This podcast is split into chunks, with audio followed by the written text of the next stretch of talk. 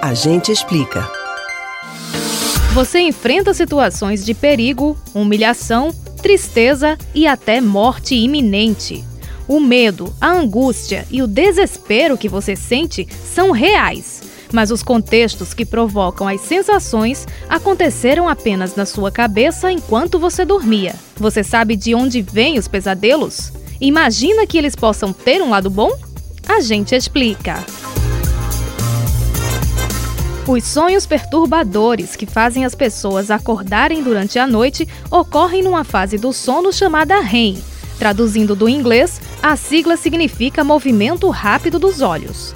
Cerca de 90% da população mundial tem pesadelos em algum momento, de acordo com a Associação Americana do Sono. E até 8% dos adultos têm esses sonhos de vez em quando, segundo a Sleep Foundation. Mas o problema é mais frequente em crianças, principalmente entre os 3 e 6 anos de idade. Apesar de ser alvo de muitos estudos, ainda não existe um consenso sobre a causa exata dessas perturbações mas especialistas observam alguns fatores que costumam estar relacionados a esses casos.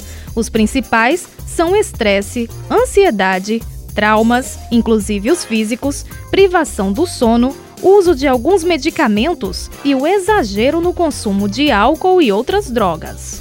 Transtornos psicológicos, como depressão, também tornam a pessoa mais suscetível. Por outro lado, pesquisadores apontam que pesadelos podem ser úteis e ter efeitos positivos. Eles seriam uma forma de ajudar o cérebro no processamento de experiências muito intensas. Segundo a teoria, quando estamos acordados, produzimos respostas emocionais para momentos ruins que aconteceram durante o dia. Quando dormimos, organizamos nossas memórias recentes e resgatamos outras mais antigas. E tudo isso pode se tornar conteúdo dos nossos sonhos. Às vezes, com um tanto de exagero.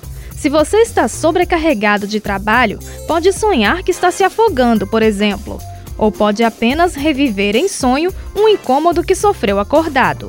Então, o estudo sugere que pesadelos servem para ajudar a processar as emoções ruins e proporcionar maior estabilidade emocional, como se fosse um treinamento para situações reais. Vale registrar que essa teoria se refere a quem está saudável. Pessoas afetadas por pesadelos frequentes podem estar sofrendo de problemas, como o chamado transtorno do pesadelo, e devem procurar ajuda profissional. Você pode ouvir novamente o conteúdo desse ou outros A Gente Explica no site da Rádio Jornal ou nos principais aplicativos de podcast: Spotify, Deezer, Google e Apple Podcasts. Betânia Ribeiro para o Rádio Livre.